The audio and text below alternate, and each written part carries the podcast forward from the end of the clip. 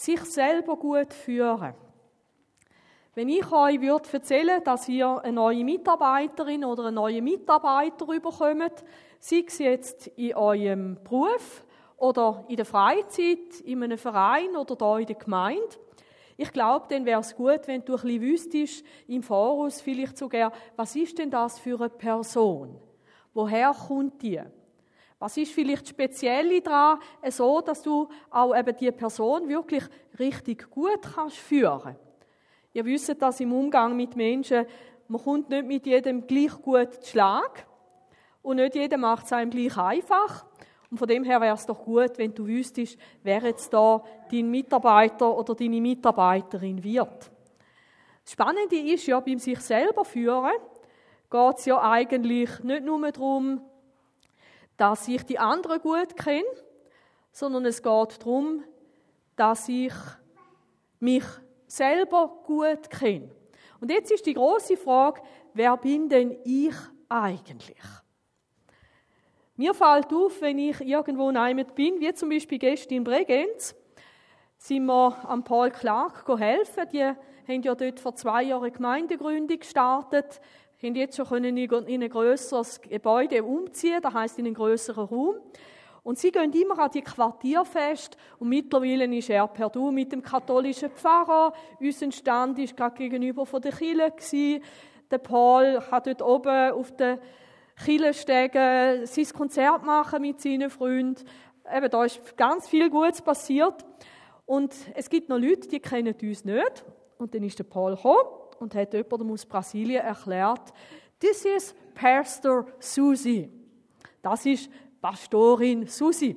Und so hat er mich dann vorgestellt. Und Martin, dort hat er nichts dazu gesagt. Und mir fällt das auch auf, wenn ich mich vorstelle, wenn mich jemand fragt, wer bist denn du? Dann sage ich meinen Namen, würden die wahrscheinlich auch machen. Und dann vielleicht noch meinen Beruf. Meistens bin ich eher ein bisschen zurückhaltend, weil es gibt Leute, denen löst es ab, wenn sie wissen, wann ich von Beruf bin. Oder sie werden gerade komisch.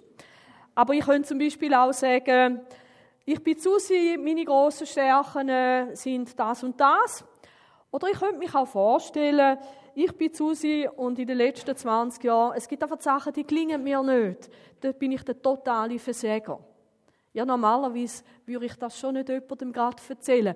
Aber die große Frage ist doch, wer sage ich und wer denke ich, dass ich bin? Bin ich mein Beruf? Aber was ist denn, wenn ich einmal pensioniert bin? Dann bin ich nicht mehr Pastorin. Bin ich denn einfach Pastorin im Ruhestand?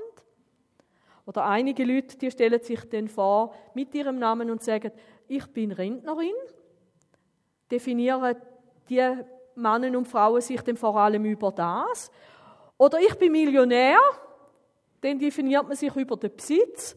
Blöd ist einfach, wenn dann die Millionen weg sind, wer bist denn noch, wenn du vorher Millionär bist, wer bist denn jetzt? Oder eben auf die andere Seite gibt es Leute, die sagen, Vielleicht über sich selber, ich bin ein Versager, ich bin einer, der andere enttäuscht, ich bin einer, der geschieden ist, ich bin, ich bin, ich bin. Macht euch mal darüber Gedanken, was würdet ihr sagen, wer bin ich? Jetzt eben neben dem, was ich auf deiner Identitätskarte könnte lesen. Weil der Punkt ist folgender, habe da ganz ein herziges Bild gefunden so wie du dich selber siehst, das hat immer auch eine Auswirkung darauf, wie du dein Umfeld wahrnimmst und was du denkst, wie auch die anderen sind. Für die, die jetzt das dann eben nicht sehen, das Bild, sondern hören, es hat hier ein Nasshorn und das Nasshorn macht Bilder und auf jedem Bild hat es einen Berg. Weil das Nashorn sieht immer seine Nase, wenn es eben auch noch malt und ist davon überzeugt, dass der Berg überall dort steht, in der Gegend, wo, wo es eben anschaut. Und das ist wirklich so, so wie du dich selber siehst. Ich bin die Allerbeste, alle anderen, hä, wer sind die schon? Wenn ich mich selber so sehe, schaue ich dich ganz anders an, wie wenn ich sage, ich bin überhaupt nichts, bloß alle anderen sind super Schau euch auch wieder anders an. Und das ist ganz eine entscheidende Sache. Wie siehst du dich selber? Und ich glaube, es ist entscheidend, dass wir die Wahrheit über uns herausfinden. Und jetzt denkst du vielleicht, auch nein, das wollte ich gar nicht wissen. Die Wahrheit über mich, das ist dann eben die ungeschminkte Version. Eben, dann kommt es wieder dort drauf raus, ich bin halt nichts, ich versage, ich bin ein Sünder. Ähm, oder wie im Doppelpunkt der Marcel Biogi, der das tiefste davon überzeugt war, ich genüge nicht, ich genüge nicht einmal Gott. Die Frage ist, schauen wir der Wahrheit gleich ins Gesicht. Und ich möchte euch ermutigen dazu, weil die Wahrheit ist nämlich auch anders, wie ich jetzt euch porträtiert habe. Vielleicht nochmal eine kleine Vorbemerkung. Wenn wir die Wahrheit über uns selber wissen, gibt uns das Stabilität im Leben. Da müsst ihr einfach jetzt einmal so glauben, bis ich euch erklärt habe, warum. Dann sind wir am Schluss gleicher Meinung. Wenn ich die Wahrheit weiß über mich selber, gibt mir das Stabilität. Wenn ich ein stabiler Mensch bin innerlich, und dann wird es schwierig am Arbeitsplatz, dann kriselt es irgendwo in einer Beziehung, dann knicke ich nicht und breche ich nicht einfach. Sondern dann weiß ich, wer ich bin, dann habe ich eine stabile Identität. Wenn es schmerzhafte Rückschläge gibt, verzweifle ich nicht, sondern ich habe eine innere Stabilität und ich kann diese Sachen angehen und aufarbeiten. Wenn ich das nicht habe, wenn ich ständig mit einer inneren Unsicherheit lebe, und ihr werdet noch merken, ihr werdet noch können sehen, wo es euch immer wieder ein bisschen schüttelt. Dort reagieren wir auch auf unser Umfeld, auf unsere, unsere eigenen Schwierigkeiten, oft auf eine ganz ungute Art und Weise. Und das hat dann wieder nicht bloß Folgen für mich und mein Leben, sondern für alle anderen auch. Wer bin ich? Jeder, der Jesus angenommen hat, die tiefste Identität ist, ich bin ein Kind Gottes. Im Johannes 1,12 lesen wir, all denen jedoch, die ihn, Jesus, aufnahmen und an seinen Namen glaubten, gab er das Recht, Gottes Kinder zu werden. Und jetzt fällt mir etwas auf, wenn ich euch anschaue. Keiner von euch sagt, ja, yeah, genau, das ist es. Ich weiß, ihr wisst das wahrscheinlich alle. Schnee von gestern, nichts Neues, oder? Und jetzt merken wir, da liegt eigentlich das größte Geheimnis drin, was es überhaupt gibt. Überlegen wir mal für einen Moment miteinander. Was ist das Besondere an einem Kind Gottes? Jetzt könnte man sagen, dem sind Sünden vergeben, der kommt in den Himmel, der hat eine Gemeindefamilie und so weiter. Aber liebe Brüder und Schwestern, das Entscheidende, dass wir Kinder Gottes sind, ist, dass wir einen Vater haben. Und bei unserer Predigtreihe, bei dem Andachtsbüchlein, das ihr könnt, auch weiterlesen und mitlesen jeden Tag, werdet ihr merken, das wird auch gestreift. Aber ich habe gemerkt, das ist der entscheidende Punkt.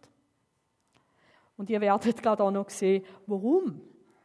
Als Kind von Gott dürfte ich nämlich, dürfte, dürfte ich nämlich folgende Sachen nicht nur wissen, sondern sie wären ein Teil von meinem Leben. Es ist wahr für ein Kind von Gott und auch der himmlische Vater sagt es dir, du bist gewollt. Egal, was deine Eltern dir gesagt oder vielleicht nicht gesagt haben, Du bist nicht ein Zufall, das dich gibt, du bist nicht ein Unfall, das dich gibt, sondern du bist gewollt von Gott. Wenn Gott dich nicht hätte wollen, hätte es dich nie gegeben. Ein paar von euch wissen das, dass ich einmal ausgerechnet habe, meine Eltern am 30. Mai geheiratet und am 20. Oktober bin ich auf die Welt gekommen. Mai, Juni, Juli, August, September, Oktober. Bin mir sicher, meine Eltern haben nicht dafür gebetet, dass es mich gibt. Ist anders gelaufen. Aber wie war es bei Gott? Vielleicht bist du das fünfte, sechste, siebte, achte Kind aus einer Generation, wo man halt eben noch nicht verhütet hat. Und wo deine Eltern gemerkt haben, jetzt gibt es den oder die auch noch. Nein, du bist gewollt. Du bist auch gewollt, ob du ein Mann oder eine Frau bist. Ich bin ja ein bisschen am Rumen und Verrumen äh, von meinen Eltern, weil meine Mutter gestorben ist. Und ich hatte noch zwei Bilder, gehabt, wo die eine die Tante wollte, Tante Marlies. Und dort ist sie drauf mit dem Großvater und der Großmutter, also mit, meiner Groß, mit meinem Großvater und meiner Großmutter. Und dort ist sie als Mädchen drauf und mein Vater als Bub nebenzu. Tolles Bild. Und dann hat sie mir so ein Sachen erzählt, die ich nicht gewusst habe über meine Vergangenheit. Und ist ganz spannend, Marlies hat in der ganzen Familie eine untergeordnete Rolle gespielt, weil sie nicht der zweite Sohn geworden ist, wo Mutter wollte. Und Marlies ist heute 76, 77 und ich merke, etwas tut ihr immer noch innerlich weh. Gell? So wie eben Eltern zu einem sind, das nehmen wir mit ins Leben. Und manchmal haben wir dann genau ein Problem, wenn Gott zu uns sagt, du bist gewollt. Etwas in mir sagt, nein, ich fühle das ganz anders, ich spüre das ganz anders. Und die Erfahrung ist die ganz anders gewesen. Und was sie mir dann noch erzählt hat, wie in welcher Reihenfolge, dass ihre Mutter die Leute wertgeschätzt hat, ist zuerst mein Vater gekommen, dann der Mann von meiner Tante, dann der Sohn von meiner Tante, weil der Sohn von meiner Tante, der hat, also die selber haben das eben besser gemacht, weil er ein Bub war. Das war zum Beispiel der Grund, warum ich und meine Schwester viel weiter hingekommen sind. Da habe ich zwar gewusst, da habe ich gespürt, da, da hat sie mir nichts Neues erzählt. Aber irgendwann ist dann sie reingekommen. Und wenn so Sachen im Leben drin sind, dann zu glauben, ich bin gewollt, ich habe einen Platz auf dieser Welt, das kann ganz schön happy sein. Und jetzt zu glauben, dass da, wo Gott sagt, stimmt, da merkt ihr, da kommen die Schwierigkeiten. Der zweite Punkt ist, du bist total wertvoll. Vielleicht denkst du, ja, wer bin ich schon? Aber du bist total wertvoll. Eben, dich müssen wir nicht mit Gold übergüssen, sondern mit Gold aufwägen. Gestern hat es ein Mädchen gehabt, die hat sich auch ein Ballontier geholt und die hat ein T-Shirt drauf gestanden, I'm a limited edition. Ich bin eine limitierte Ausgabe. Und ich habe mich so gefreut, als ich das T-Shirt gesehen habe. Ich sagte, hey, das stimmt, auf deinem T-Shirt steht. Dich gibt es bloß ein einziges Mal. Dann schaut sie mich so an. Ich sagte, hey, und dich lerne ich jetzt kennen. Wow, jemand, was es bloß ein einziges Mal gibt. Das war herzig, das Mädchen. Du. Aber dir könnte ich auch so ein T-Shirt verpassen. Und wirst du dich auch freuen oder freust du dich darüber, dass es dich bloß ein einziges Mal gibt?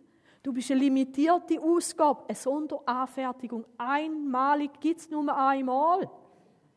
Ja, aber es gibt noch andere, die sind besser. Ja, vergiss es. Dich gibt es nur ein einziges Mal auf dieser Welt. Und schau, Gott weiß, wie man klont. Und wenn er alle gleich hätte wollen, dann hätte er einfach zwei Ausgaben gemacht. Einmal Männer, einmal Frauen.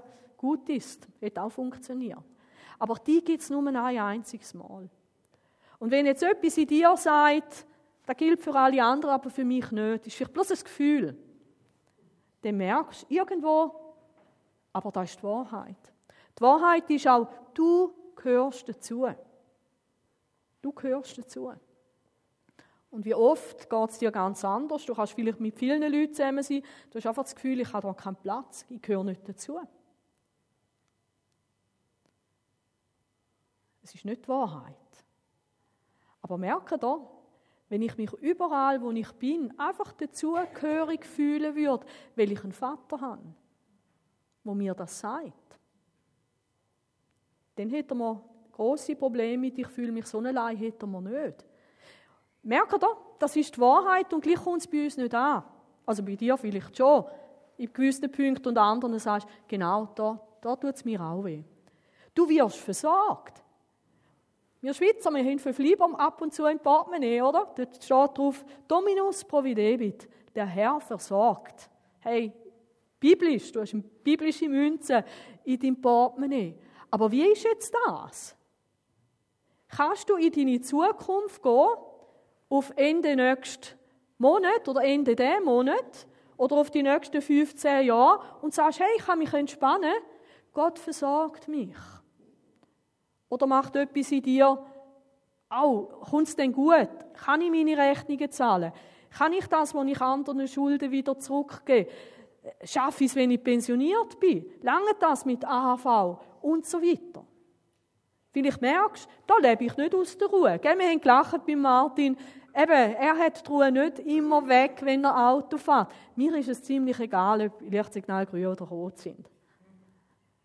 Dort verunsichert es, ja, ihn jetzt auch weniger, mich gar nicht. Aber vielleicht ist da der Punkt, wo du sagst, genau das verunsichert mich. Genau da komme ich ins Schleudern. Oder der Nächste, du bist geliebt.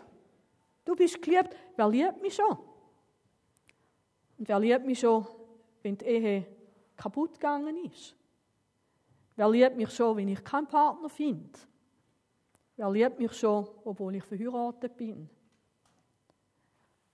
Meine Tante hat die meinen Onkel überall als Bilder aufgestellt.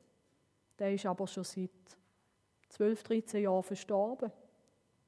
Aber irgendwo immer noch gegenwärtig. Und ich weiß nicht, ob sich meine Tante geliebt fühlt heute auch noch ohne ihren Mann. Ist niemand mehr da so ganz nah. Sie hat mir gesagt, das Schlimmste ist, wenn sie heimkommt und es ist einfach die Stille. Du bist gehalten. Jemand hebt dich im Leben fest. Du bist nicht einfach verloren. Du bist nicht einfach irgendwo, nein, du hast einen Vater, der dich hebt. Und du bist gesegnet. Das ist vielleicht auch ein Punkt, wo, du dich vielleicht aufregst und sagst, ja, was heisst das, ich bin gesegnet? Schau mal in meine Situation hinein. Schau mal. Wenn ich es wirklich wüsste, könnte ich mich auch darauf verlassen. Dass der Segen, der heute da ist, der ist am Morgen noch da. Und ihr merkt, irgendetwas funktioniert jetzt nicht zwischen unserem Denken, unserem Herz, unserem Gefühl und unserem Alltag. Eben, vielleicht geht es euch anders. Aber ich habe gemerkt beim Vorbereiten von dieser Predigt, ein Haufen von dem Zeug, wo ich eigentlich weiß aus der Bibel, ist wie in meinem Leben noch nicht angekommen. Und ich möchte euch heute einen Weg zeigen, wie die Sachen können in unserem Leben Realität werden Weil gell, das Brutale ist ja eigentlich, entweder sagt Gott über uns die Wahrheit oder er sagt sie nicht. Wenn das nicht die Wahrheit ist, dann müssen wir uns nicht mehr damit beschäftigen. Wenn es aber die Wahrheit ist, dann haben wir ganz eine große Verheißung, dass die Wahrheit uns nämlich in einen Frieden und in eine Ruhe führen kann. Und darum ist es mir so wichtig, dass wir bisschen mehr machen, wie bloß im Andachtsbüchlein drin steht. Im Andachtsbüchlein drin steht nämlich, dass wir es einfach auswendig lernen, Bibelvers kennen und dann tue ich mir das einfach sagen. Ich bin gewollt, ich bin wertvoll, ich bin geliebt und so weiter. Und dann versuche ich mir das irgendwo so einzuprägen. Gell? Wenn du das noch nie gemacht hast, dann machst du es vielleicht mit Begeisterung. Ich habe das schon oft gemacht, so Zeug. Aber das Resultat am Schluss hat mich nicht überzeugt. Und darum habe ich mir schon überlegt, reden wir über das? Ja, wenn es wahr ist. Und ja, wenn man einen Weg findet, wie das kann Realität werden. Sonst muss ich euch das nicht erzählen. Sonst mache ich es gleich wie beim Winnie the Pooh, da gibt es doch den Esel, oder? Und dem tut man immer ein Rüebli vorne an, oder? Ich könnte das auch machen heute im Gottesdienst. Das ist immer etwas, was du aber nicht erreichen kannst, oder? Und dann laufen wir ganz brav vom Rüebli nach. Und das ist nicht so, denkt auch von Gott her nicht. Schauen wir, wie gehen die Schritte konkret dort hin. Vielleicht hast jetzt du bei irgendeiner von diesen Sachen schon etwas gemerkt, dass etwas in dir brüllt. Oder du merkst es in der Situation. Etwas passiert und es trifft dich brutal. Und wenn du jetzt noch der kleine Bub wärst, von früher oder das kleine Mädchen, dann würdest du am liebsten losheulen. Und dort ist schon der Punkt, gell? Buben brüllen nicht. Und Mädchen sind Heulsausen, wenn sie das machen. Aber vielleicht brüllt etwas tatsächlich in dir. Du merkst, und ich glaube, das Erste ist, dass wir auch, wenn wir erwachsen sind, wenn wir uns selber gut führen, dass ich jetzt das brüllende Kind nicht wegschicke. Weil manchmal machen wir es dem fromm, oder? Hey, Susi, musst du doch jetzt nicht so tun. Mach Lobpreis, Worship. Lobpreis ist eine gute Sache. Absolut. Aber wenn ich nicht mir selber gut schaue, sondern mir eigentlich fromm aufs Maul haue, dann nützt das weder mir, noch Gott, noch irgendjemandem etwas. Ich nehme wahr, was ist denn da, wo in mir brüllt? Gell, es ist ein Bild, es ist nicht ein kleines Kind in dir drin. Aber wir können es uns vorstellen. Gell, bei einem Baum ist es ja auch so, Jahr für Jahr gibt es einen neuen Ring rundherum. Und eigentlich ist er immer noch der gleiche Baum im Kern, wie früher. In dir innen ist auch noch das, was du früher noch bist. Und das mit 1, 2, 3, 4 und so weiter Jahren, oder? Du wirst vielleicht auch breiter. immer breiter. Aber der Kern ist immer noch da. Schicken wir das brüllende Kind nicht weg, sondern schauen wir, schauen wir an.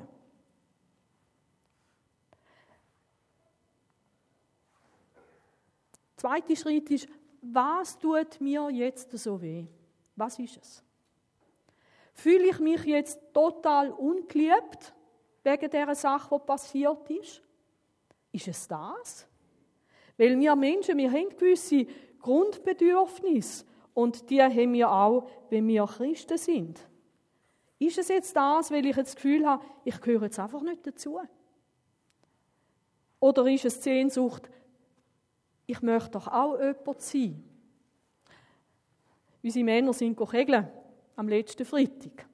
Und jetzt kommt es schon ein bisschen darauf an. Ich meine, wenn du jetzt den ersten Platz gemacht hast, bist du jemand, oder?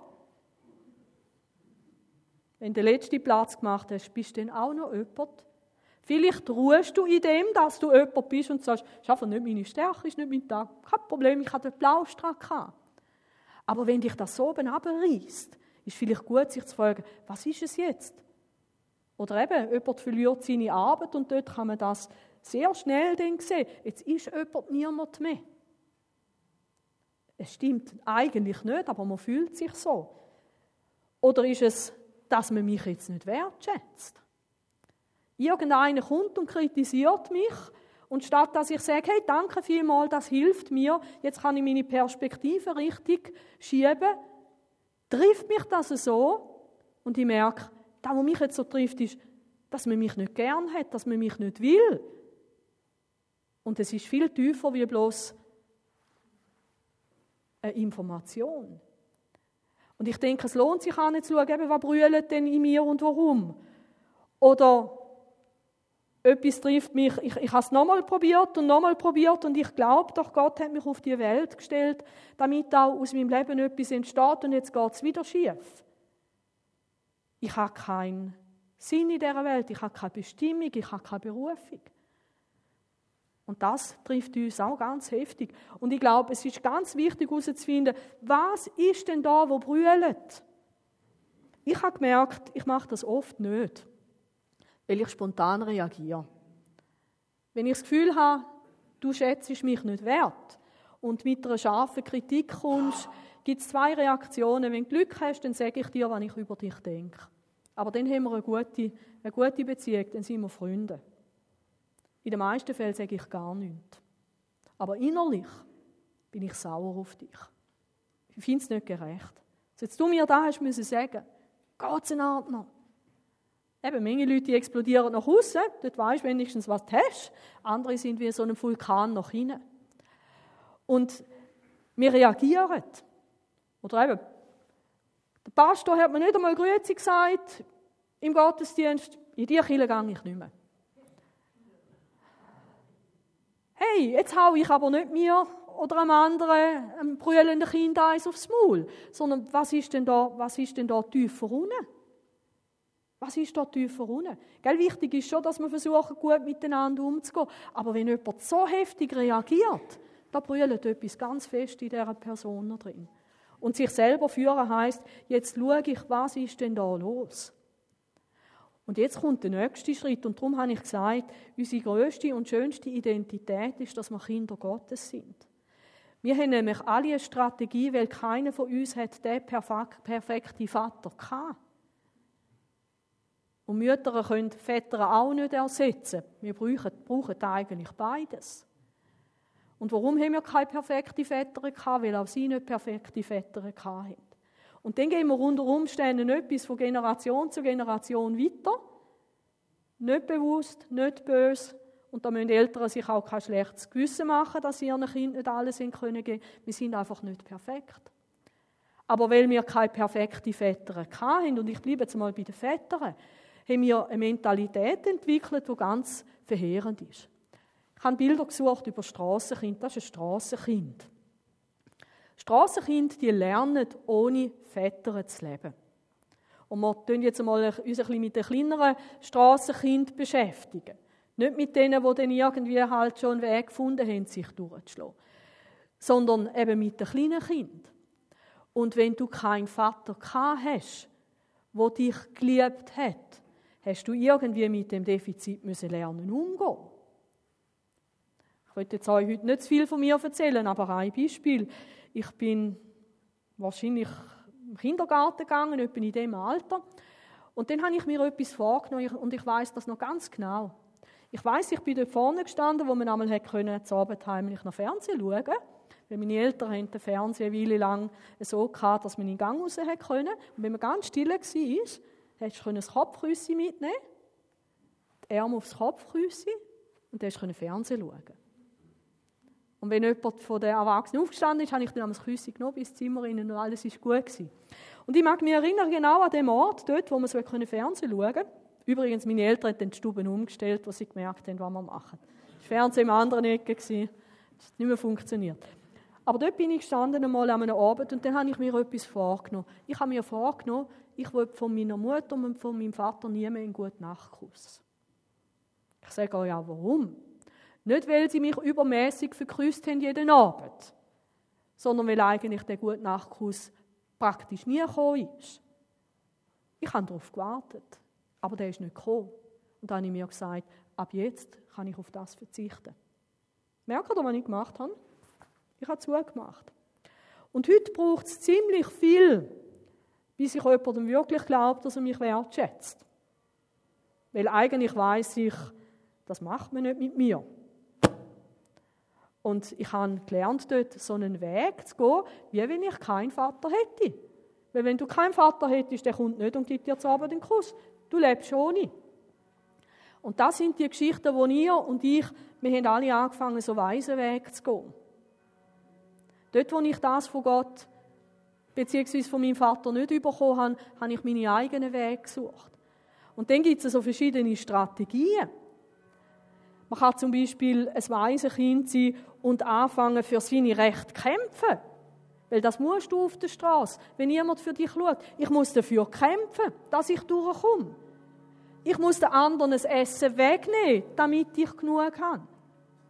Von einem Waisenkind weiß ich, das ist adoptiert worden von ganz tollen Eltern, aber auch schon ein bisschen als 7-, 8-Jährige. Und der hat die immer wieder Essen gehortet. Und der Vater ist, hat, irgendwann ist er dahinter gekommen und hat gesagt, was machst du denn da? Das war nicht, weil er Heidi gelesen hat mit dem harten Brötchen für die Oma, oder? Und er hat das nicht können erklären und der Vater hat gesagt, du musst Essen nicht auf die Seite tun es gibt jeden Tag wieder Essen da. Und das ist ganz lang gegangen, bis das Kind das begriffen hat. Dass es jeden Tag, zum Morgen, zum Mittag, zur Nacht gibt. Das Kind hat nicht in dieser Ruhe leben Und vielleicht machst du auch seltsame Sachen im Leben, wo ich dann vielleicht von außen her denke, hey, warum musst du alles horten, alles heben, alles kontrollieren? Vielleicht, weil du das nie erlebt hast, dass man für dich schaut. Und jetzt kommen wir zu dem Punkt, wo wir lernen, Gott versorgt mich. Die Muster, die hast du schon so lange trainiert, dass das automatisch läuft. Und darum, wenn etwas in dir brüllt, dann schau, was ist es und was mache ich jetzt damit? Ich habe mir da aufgeschrieben, du kannst aus einem Schlammloch versuchen zu essen, obwohl der Tisch beim Vater deckt ist. Und darum ist es ganz wichtig, dass wir gewisse Schritte gehen. Und etwas anderes ist auch ganz wichtig. Wir müssen als Kinder Gottes lernen, nicht mehr diesen Weg zu gehen. Weil wir haben einen Vater. Wir haben einen guten Vater. Wir haben einen Vater, der uns wirklich all das schenkt, was ich vorher gelesen habe. Und eben, vielleicht bist du immer noch skeptisch. Das ist, weil du das anders gewöhnt bist. Einer der wichtigen Schritte, also es gibt Schritte, die ich tue in Bezug auf Gott und in Bezug auf mich selber. Und ich möchte dir das sehr ans Herz legen, dort, wo du merkst, dort hakt es bei mir, dass du diesen Schritt machst. Gang zu Jesus wirklich und gang und sag, Jesus, zeig du mir, wie der Vater wirklich ist. Zeig du mir, wie der Vater wirklich ist. Du sagst, ja, Jesus hat dann zum Philippus gesagt, jetzt bin ich so lange bei euch und du kennst mich immer noch nicht. Egal. Wenn du merkst, ich habe da ein Defizit, ich kenne meinen Vater im Himmel gar nicht wirklich. Und ich meine jetzt nicht theoretisch, sondern dass es dir die Ruhe gibt. Hey, Gott wird mir helfen, dass ich meine Sachen kann zahlen kann. Gott wird mir helfen, dass ich mich nicht einsam fühle. Gott wird mir helfen, dass ich weiß, ich bin jemand. Egal, was es ist, ist aus dieser Reihe. Gang zu Jesus wirklich und sag, zeig du mir den Vater.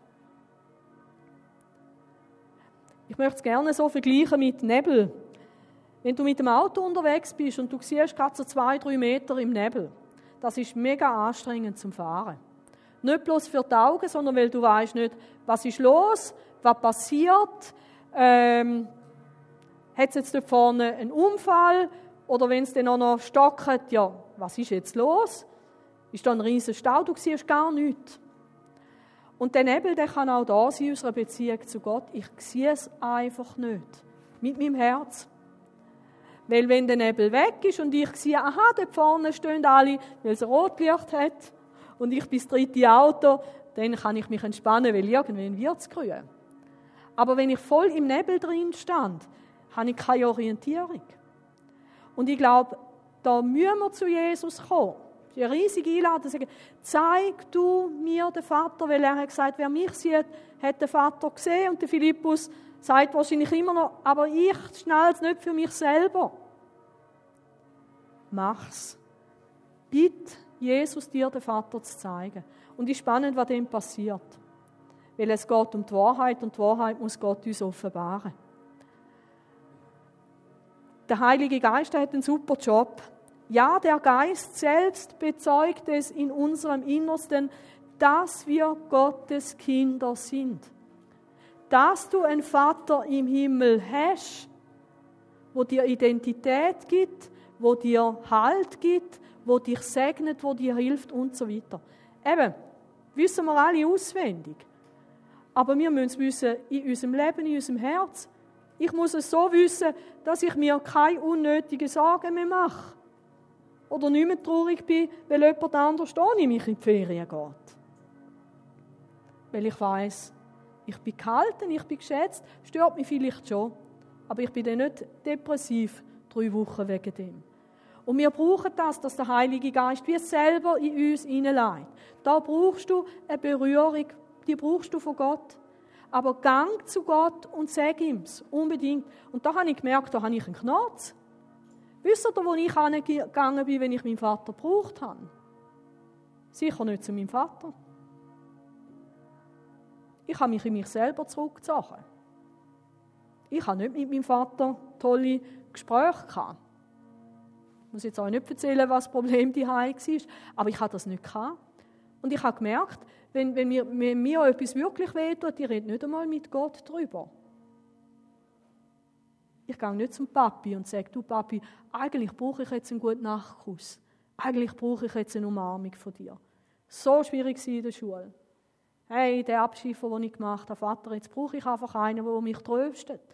Nein, ich habe mich zurückgezogen. Ich habe gelernt, weise Kind, oder? Ich habe gelernt, ich muss für mich selber schauen. Und erwachsen werden als Christ bedeutet eben nicht, ich muss für mich selber schauen wie ein Weise, sondern ich darf entdecken, Gott ist mein Vater, aber da braucht es.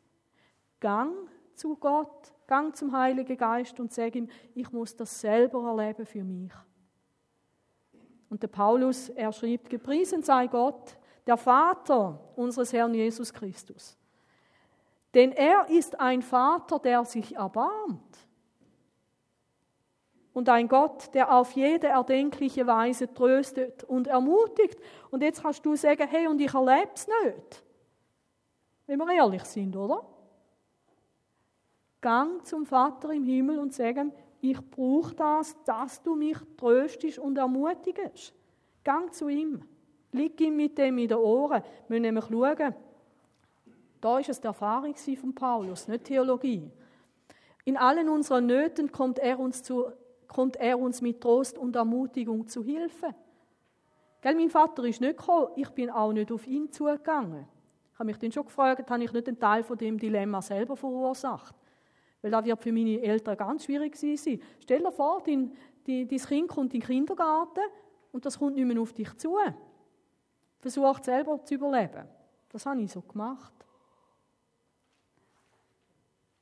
Es gibt eine andere Erfahrung und deshalb können wir dann auch anderen Mut machen, die sich ebenfalls in irgendeiner Not befinden. Wir geben ihnen den Trost und die Ermutigung weiter, die wir selbst von Gott bekommen haben. Gang zu dem Vater im Himmel, gang zu ihm. Auch wenn es für dich gar, gar, nicht, gar nicht ein Weg ist dorthin. Und gang zu ihm als Vater.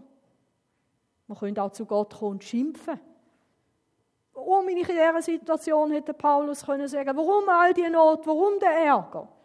Und gell, der Paulus, er hat erlebt, wie Leute, die er zum Glauben geführt hat, ihm den Rücken gedrückt haben und gesagt haben, Paulus, wer bist denn du schon? Wir haben viel bessere. Wir haben den Apollos. Wir haben die Leute, die richtig predigen können. Wer bist du schon? Und der Paulus hat brüllt, da könnt ihr nachlesen, das ist der sogenannte Tränenbrief. Paulus hat brüllt, das hat ihm wirklich wehtun. Und jetzt hätte er auch können, oder? Man merkt es zwar zum Teil auch, an einem Ort sagt er auch, und wenn ihr euch nicht ändert, ihr könnt gerade wählen, ob ich in die Liebe komme oder mit dem Stecken. Das war noch etwas Untrösten in dem guten Mann. Aber da ist etwas ganz Wichtiges. Und das darf nicht Theorie bleiben. Eben lernen nicht bloß den Bibelvers auswendig, sondern sagen, Vater, ich brauche das. Und vielleicht machst du dir dann auch Gedanken, was war die Hai und warum ist das für mich manchmal ganz schön schwierig. Und dann kommt der nächste Punkt, dass ich nämlich lerne, mich selber väterlich zu leiten. Ich nehme mich selber ernst, was ich jetzt brauche. Jetzt tut etwas in mir brüllen. Und gell, manchmal brüllen die Kinder, weil sie total übermüdet sind. Das wissen die Mütter. Und dann ist es vielleicht gut, so ein Kind zu füttern und dann ins Bett zu legen. Und manchmal brauchst du das auch. Manchmal ist es gut, wenn du dir einfach selber sagst, jetzt brauche ich Entspannung, jetzt brauche ich Ruhe. Jetzt mache ich nicht noch einen Haufen Sachen und mache mir einen Haufen Gedanken. Jetzt gehe ich ins Bett. Jetzt gehe ich schlafen. Aber schau du dir, wie ein guter Vater an einem Kind würde schauen. Und eben nicht, was mache ich denn, wenn ich mich verhalte wie ein Weise? Dass ich auch merke, was brauche ich jetzt für mich? Das ist nicht egoistisch. Aber pass auf, dass du dir nicht etwas gibst, was dir nicht gut tut. Weil wir trösten uns manchmal selber auch. Was machst du, wenn du total frustriert bist? Und da gibt es verschiedene Sachen, die man machen kann. Man kann zum Beispiel Fernseher anstellen. Ich lenke mich ab. Ich mache ein Bier auf, noch ein zweites, ein drittes und ein viertes. Ich schaue ein Porno. Ich gehe workouten wie verrückt, bis mir schwarz wird vor Augen. Was machst du dich, um, um dich zu trösten? Andere, die werfen Substanzen ein und werden abhängig von irgendwelchen Drogen, weil sie sich trösten. Und das sind alles Wege von Waisenkind. Merkt ihr das? Und wenn ich merke, jetzt mache ich wirklich etwas, was eigentlich mir nicht gut tut, wäre es vielleicht besser, ich würde mich innerlich an der Hand nehmen und würde sagen, so, jetzt runterfahren, runterfahren und jetzt gehe ich zu Gott oder ich hole mir Hilfe oder ich packe etwas ganz praktisch an. Aber komm dir da selber ein bisschen auf die Schlich und tu dich selber gut führen. Der nächste Punkt ist, fang an oder tu ganz bewusst dankbar leben. Mach du dir Gedanken darüber, was hat Gott dir gut zu tun in der Vergangenheit? Was hat er dir gut zu tun? Weil sonst könnte man denken, früher war alles besser und jetzt bin ich einfach im Mist. Es gibt Leute, die denken so. Aber da, wo Gott dir der Vergangenheit geschenkt hat, dort, wo er dir gut geschaut hat, da wird er auch heute und morgen sein. Wenn Gott dich versorgt hat bis auf den heutigen Tag, ja, es ist nicht immer einfach es war manchmal auch happy aber Gott hat dich durchgebracht. Gott wird dich auch in der Zukunft durchbringen. Du darfst die Zukunft auch aus Gottes Hand nehmen, ohne dass du nur noch Sorgen hast und Panik hast. Weil der Gott, der dir gut geschaut hat, wird auch in Zukunft dein guter Vater sein. Und das ist dann etwas, wo ich mir dann selber hilft damit, wenn ich dankbar lebe. Und gell, ist doch so, sobald ich mich irgendwo entspannen kann, habe ich auch einen klareren Kopf. Dann kann ich anfangen, gute Entscheidungen zu treffen. Dann kann ich mir überlegen, was sind die Konsequenzen von meinem Handeln. Aber in dem Moment, wo alles bei mir aufgewühlt ist, verrückt ist, dort muss ich mir selber gut schauen.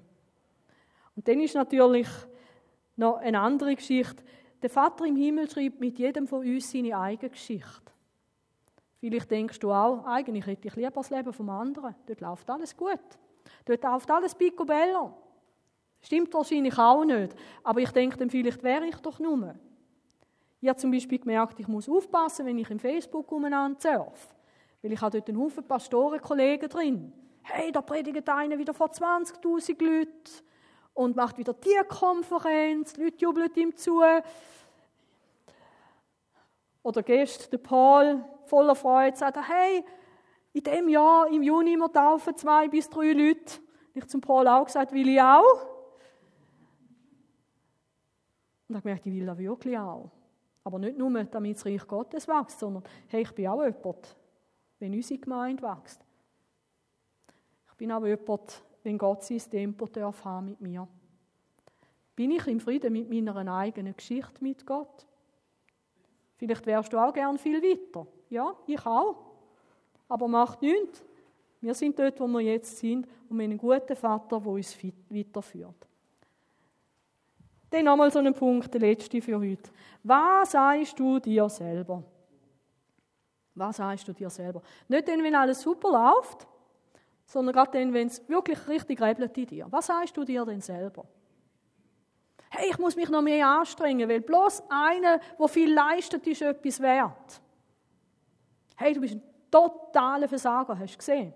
Am Sonntag in der Predigt gelernt und schon wieder verkehrt gemacht. Was sagst du dir selber? Oder eben haust du dir einfach fromm aufs Maul, darf nicht sein. Wuff. Man muss halt, gut, dann mache ich es halt aber nicht aus einer inneren Überzeugung. Was läuft da bei mir selber ab? Gell? Ich weiß nicht, jemand hat mal gesagt, wir reden pro Tag 8000 Mal mit uns selber. Männer vielleicht nicht, aber Frauen vielleicht schon. Ich weiß es nicht. Und jetzt ist der Punkt, was machen wir jetzt, was sollen wir denn uns selber sagen? Ich habe gelernt, in dem Moment muss man Bibelvers zitieren. Und dann sage ich mir, Susi, du bist gewollt, du bist geliebt, da, da, da, da, da. Und ich merke, es, ist, es kommt nicht einmal bei mir selber an. Aber es gibt eine Art und Weise, wie ich das machen kann, wie es schön ist. Stell dir vor, du bist dann einfach wieder das kleine Kind. Der kleine Bub, das kleine Mädchen, wo jetzt einfach das Gute hören muss. Und jetzt bist du väterlich zu dir. Und jetzt sagst du dir all diese Sachen liebevoll. Weil, gell, wenn denn du auch noch gegen dich bist, wenn alle gegen dich sind, ein Coach von mir hat einmal gesagt, Frau Friedrich, wenn Sie schon das Gefühl haben, alle sind gegen Sie, dann stehen wenigstens Sie zu sich selber. Und du machst das manchmal auch, ganz sicher. Statt dass du dir jetzt sagst, oh, jetzt ist das Ei neben der Pfanne runtergefallen. Hey, das sieht eigentlich noch lustig aus. Gut, putzen muss man. Sagst, hey, wie kann ich auch nur? Wieso hat mir das müssen passieren? Immer passiert mir das, ich werde das nie schaffen. Oder eben gehst du ermutigend mit dir um, liebevoll. Und ich glaube, da ist ein ganz wichtiger Punkt, sich das nicht selber einbläuen, weil, schau, Veränderung passiert nicht durch positives Denken, auch nicht durch positives christliches Denken. Ich mache mir jetzt mit mir Gehirnwäsche. Ich bin geliebt, ich bin geliebt, ich bin geliebt, ich bin geliebt, ich bin geliebt, ich bin geliebt. Okay, eigentlich ist es gleich nicht so, aber ich bin geliebt, dann bin ich halt geliebt. Und wenn mich jemand fragt, Susi, wie geht es dir mit der Vaterliebe von Gott? Ja, ich bin geliebt. Wir können jetzt schon lachen. Oder? Aber wenn ich jetzt mir das liebevoll ans Herz lege, Susi, los, es ist wirklich die Wahrheit. Ich möchte dir das sagen, weil es ist eine Realität. Und Susi, ich nehme dich an der Hand und, und wir gehen miteinander zum Vater in dem Thema. Vielleicht gehe ich auch dann mit jemandem ins Gespräch, vielleicht suche ich Seelsorge, vielleicht suche ich einen Coach. Aber ich möchte in das hineinkommen, ich möchte das selber erleben. Und dann darf ich mir liebevoll das anbieten. Ich kann sagen, Susi, lass, komm, ich möchte dir gerne etwas sagen. Es ist nämlich wahr für mich als Kind Gottes. Ich bin gewollt. Ohne mich würde viel fehlen auf dieser Welt. Egal, wie man heiratet und wie man auf die Welt kommt. Ich bin wertvoll. Nicht, weil andere das über mich sagen, sondern weil Gott mir den Wert gibt. Ich gehöre dazu. Auch wenn ich ganz allein jetzt da stand, ich gehöre dazu. Ich gehöre zu dir. Es gibt ja ein tolles Beispiel. Dora hat erzählt, dass sie im Willow Creek Kongress war. Unheimlich viele Leute. Wenn ich jetzt Dora würde sagen, hey, du hast noch mal so eine Chance an einen anderen Kongress, du gehst aber ganz allein, kennst dort niemand. Oder wenn ich dich nach jemand schicke, 7000 Leute und du kennst keine einzige Person. Vielleicht wirst du dich gleich reizen zum Gehen, aber vielleicht hättest du auch ein, ein komisches Gefühl, oder? So viele verschiedene Leute. Wenn ich dir aber würde sagen, hey, gang nur, musst du keine Sorgen machen, es hat dort eine Person, die ich weiß, die ist dort, die kennt dich und die hat dich total gern. Was wird passieren, wenn du dann hingehst? Als erstes, oder? Alle Antennen raus, wo ist er? Wo ist sie, oder? Hey, und dann sind das Zweite, und dann wird es spannend. Dann kann, ich, dann kann ich das Leben entdecken, dann kann ich offen sein für anderes. Dann fühle ich mich nicht einfach, ich gehöre nicht dazu, sondern eine lange. Und ich glaube, wenn das in unser Leben hineinkommt, dass ich weiß, der eine, mein himmlischer Vater, nicht Theorie, Praxis, der eine, der himmlische Vater, der ist jetzt auch da. Der ist mit mir. Das heißt nicht, Situationen sind einfacher, aber es geht mir ganz anders damit. Und wichtig ist, dass ich dann auch noch weiss, dass der eine, den ich kenne, mich wirklich gern hat. Gell, Laura, ich schicke dich dort hin und dort Luther, unbekannte Leute und jemand, der dich überhaupt nicht mag. Das ist der Einzige, der dich kennt.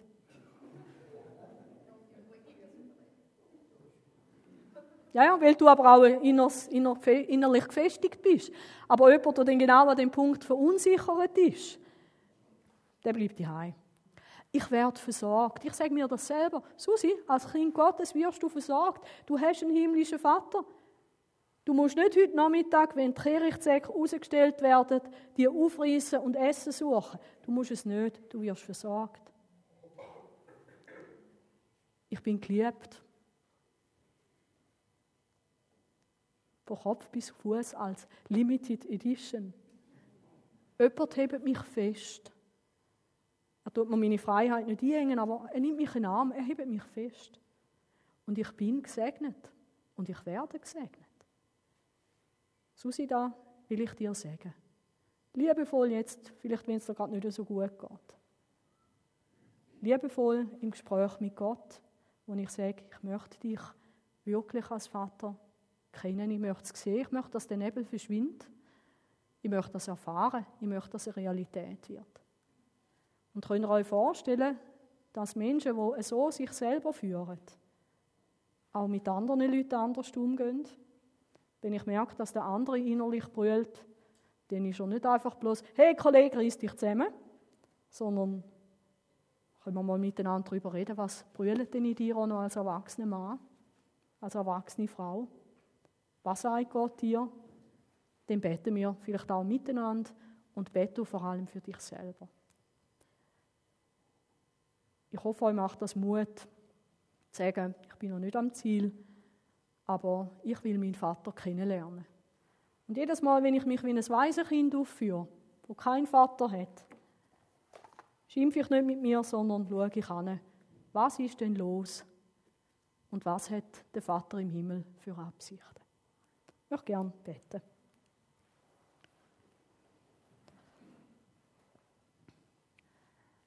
Vater im Himmel, wir sind wieder einmal am Ende von einer Predigt, wo wir vieles irgendwo gehört haben und Jetzt geht es dann wieder in den Alltag hinein, es geht weiter in Beziehungen, die wir haben, miteinander, mit anderen, aber auch mit dir.